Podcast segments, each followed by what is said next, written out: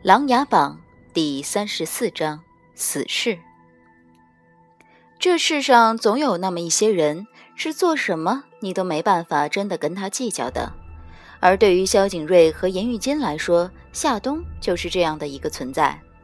所以，尽管两个人都沉下了脸，露出不高兴的表情，但还是没敢真正出言抱怨一句。来，让我看看你用来自杀的毒会藏在哪儿。夏冬蹲下身子，将地上那名杀手指挥者提了起来，用力捏住他已被卸掉的下巴，疼得那人双脚一阵乱蹬，面色惨白如蜡。居然还是藏在牙齿里，真是没创意。就不能换一个地方吗？虽然他语调轻松，但一旁听着的严萧二人都不禁一震，互相对视了一眼。一旦失手被擒，就会立即自尽的杀手。已是业界最高级的死士了，不仅难找，而且价钱也奇高。夏冬到底在滨州取得了什么样的调查结果，会让人狗急跳墙到如此地步呢？这样没办法问话呀，还是要把毒囊取出来才行。夏冬理也不理会身旁这两人的变脸变色，径直研究着如何取出那杀手齿间的毒囊，好把下回啊接给接回去进行询问。女性大都生来好洁，即使是经常被人误认为是美男子的夏冬也不例外。他拧着那人的下巴看了好久，也没想出怎么才能不把手指伸进去就取出毒囊的方法。最后一个不耐烦，抡起手臂来，便是狠狠一拳打在那人的侧脸上。只听得一声闷哼，杀手喷出一口鲜血的同时，几颗牙齿和一个长皮小囊也被吐落。萧景睿和严玉金第二次对视一眼。脸色更是发青，唉，果然还是女魔本色啊！心狠手辣，比起当年不差毫分。夏冬若无其事地将手背在衣服上擦了擦，咔咔两声便将杀手的下巴复了原位，却又不急着问话，反而是先抓起那人的一只手腕，用力一拧，顿时万节俱碎，筋骨寸断。痛得对方叫都叫不出声来，只能如濒死的鱼一般张大了嘴吸气，身体痉挛抽搐着，眸中射出怨毒之极的目光来。还敢这样看我？夏冬冷笑一声，捞起那人的另一只手，顺着腕部一路捏上去，只听得骨碎之声不断，竟将这一小段这一段小臂捏得如同软泥一般。那人惨呼着昏过去，没多久又被生生的痛醒过来。夏冬姐姐，虽然明知对方是杀人不眨眼的恶徒，但萧景睿还是有些看不上去。停一下手吧，这实在太……再说，您不是还要问话吗？折磨死了就不好了。对呀，你不说我都差点忘了。夏冬冷笑着抓起杀手的头发，将他的头提起，直接盯着他的眼睛，语气中寒气森森。比起问话，我还更喜欢拷打一些。你可不要答得太痛快，白让我少了用刑的乐趣啊！夏冬姐姐，萧景睿还想再说，却被严玉金一把拉倒，拖到了一边，劝阻道：“你别管，玄镜使有自己的一套方法，咱们插不上手。这样拷问有效吗？对方是以命搏命的杀手。”不狠一点，只怕半个字儿也问不出来。你看不惯，不干就是了。这世上的事儿，哪能都是温良谦恭的？严玉金回头看了一眼，叹口气道：“唉，看来庆国公这桩案子不是那么简单啊，不知会掀起多大的风波呢。”我觉得有点奇怪。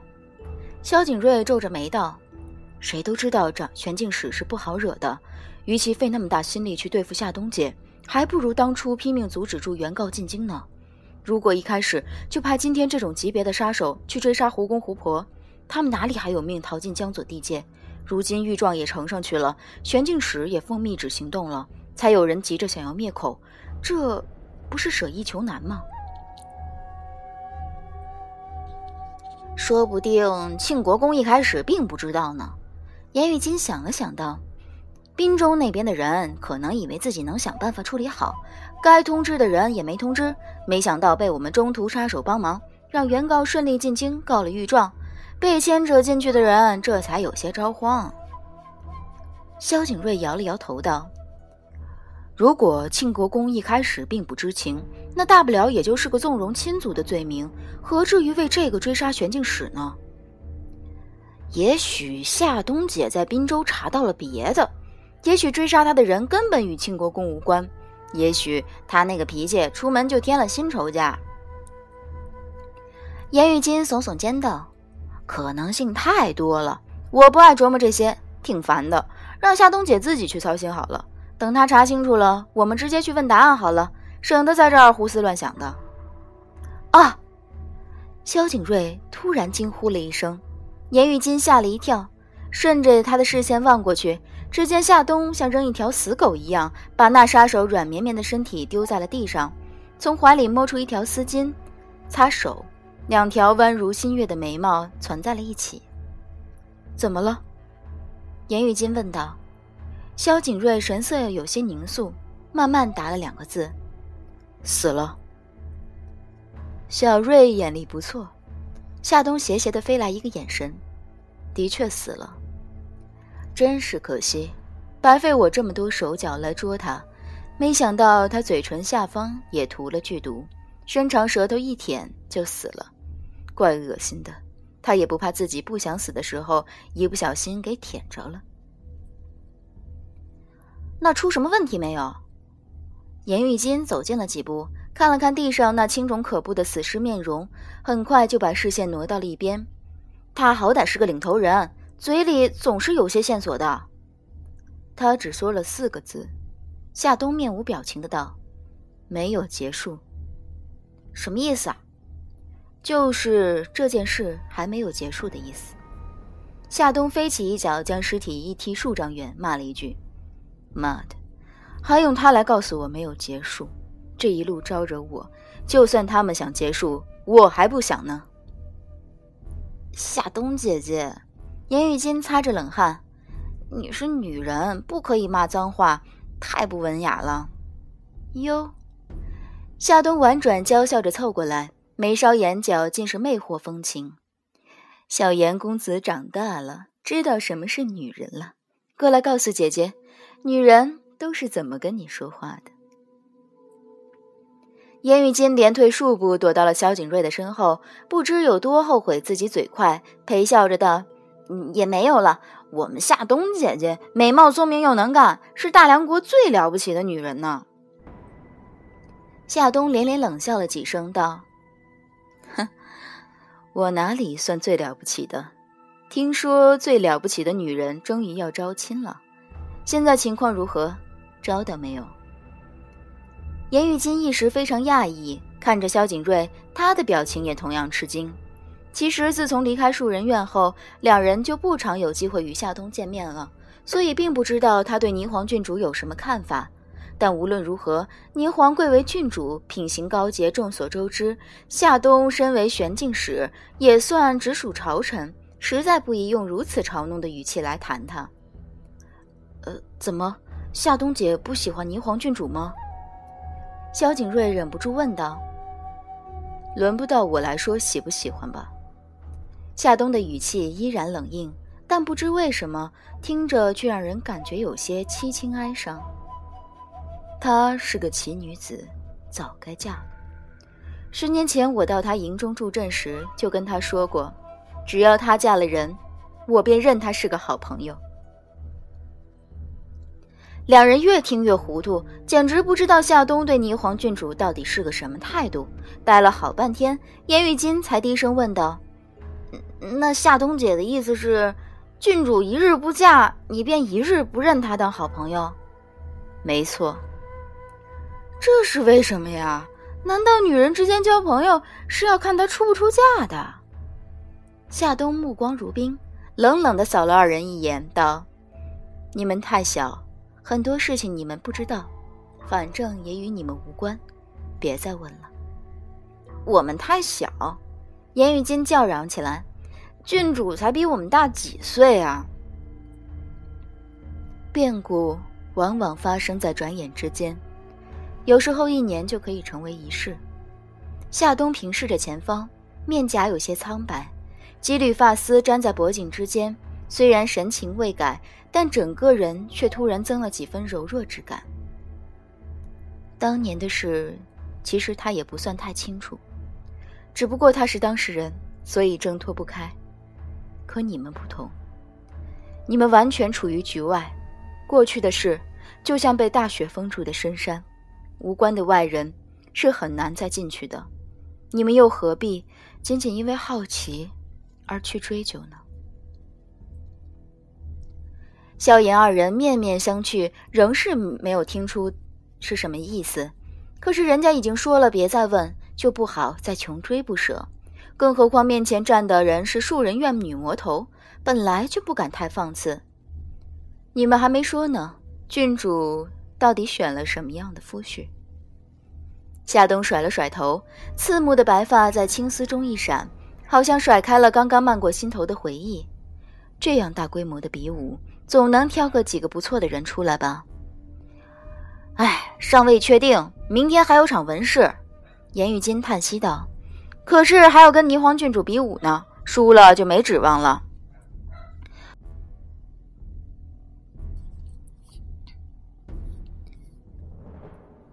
尚未确定，明天还有场文试。严玉金叹息道。可是还是要跟霓凰郡主比武呢，输了就没指望了。我看入选的几个人中没有一个是他对手的，也没发现他对谁特别喜欢。看来这次他是不打算嫁了。夏冬唇角微翘，取笑道：“瞧你这样子，是有些不服气吧？”本来就是嘛。燕玉金扬起下巴：“我有什么不好？为什么他不认真考虑一下？你其实是很好的。”难得夏冬竟然没有泼他冷水，不过对霓凰而言，你到底小了一点。他已是独当一面的军事统帅，眼睛里大概也只看得上比他还要成熟的人吧。严玉金很夸张地叹了一口气，酸溜溜地感叹道：“君生我未生，我生君已老。”喂，萧景睿哭笑不得地踢了他一脚：“别乱念啊！你说谁老了？”啊！萧景睿赶紧捂住嘴，说错了，说错了，该打。不过我的意思你们明白吗？就是遗憾自己没早生几年。如果我现在跟苏兄一般年纪，郡主也不会只拿我当小兄弟一般对待啊。你别扯上苏兄。萧景睿瞪了他一眼，苏兄比你成熟稳重地方又何止年龄而已？是在你眼里，当然谁也比不上苏兄啦。不过他对郡主到底是什么想法？郡主对他除了欣赏之外，还有没有别的意思？这我就看不出来了。严玉金本来还想顺便感叹一下今天武英殿上的事，想起夏冬是驾前玄镜使这件事情牵及到了宫闱，何况梅长苏一直不肯多做解释，只说明天自然会有消息传出来给大家知道，想来有些隐秘牵扯在里面，所以还是不说为好。你别胡扯乱想了。萧景睿毕竟是把梅长苏当做知心兄长一般疼爱的，既不愿意任何人在背后议论他，也担心严玉金说的高兴，把您今天皇帝离开之后的事情也说了出来，给梅长苏增添无所谓的麻烦，所以立即截住他的话头道：“夏冬姐刚回来，你说些正经的，把十个候选者的资料讲一下吧。”我对什么铁定出局的候选者不感兴趣。夏冬淡淡道：“倒是这个苏兄让人注意。我在草地上躺着的时候，就听你们两个叽叽咕咕不停地谈他，好像是个人物似的。怎么，此人是不是有几分才气，所以怀着野心到京城来追逐名利的？”苏兄不是这种人，萧景睿大不高兴。夏冬姐又不认识他，怎么能妄下断言？哟。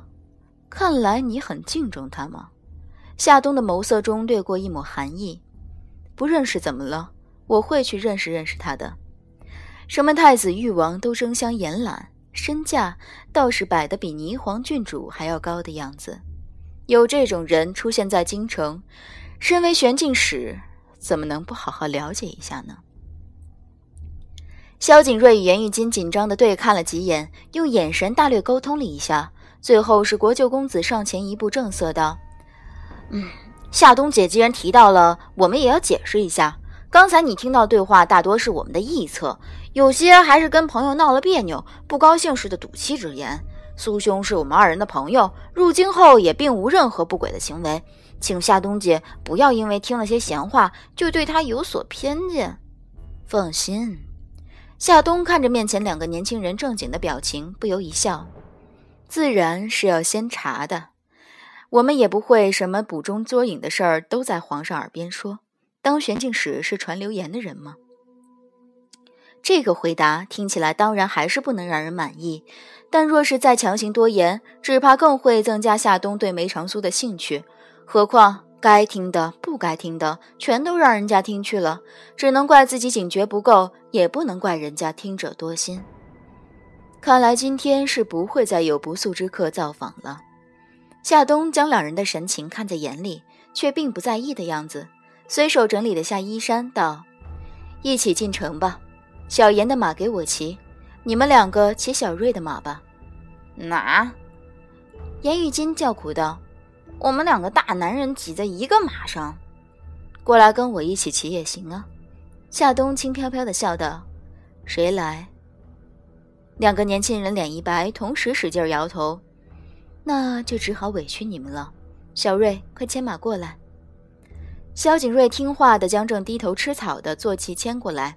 一面将马缰递过去，一面低声道：“夏冬姐，要不要先裹一下你的伤口？好像有些血血渗出来。”到底还是你体贴细心。夏冬微微一笑：“不妨事，进城后再彻底处理吧。”夏冬姐真的受伤了？严玉金关切地伸过脑袋来：“伤在哪里呀？”夏冬伸指弹了弹他的额角：“臭小子！”你才知道啊，这些杀手不是省油的灯。再说，不是真的见血给他们看，哪有那么容易就引得出这个缩头缩脑的死人？萧景睿看了一眼数丈外的那具尸体，皱眉道：“这个人不管了吗？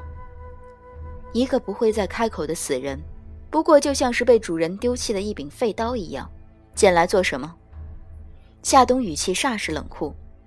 回去让京兆尹府派人埋了就行，摆在这儿也是够烦人的。也只能这样了。杀手的身上一定很干净，大概是查不出什么线索的。我们还是走吧。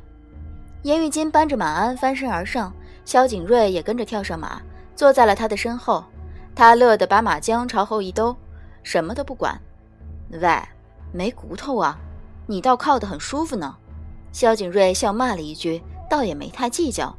此时日角已是西斜，微微的马嘶中，三人两骑，拖着长长的影子，直奔王都城门而去。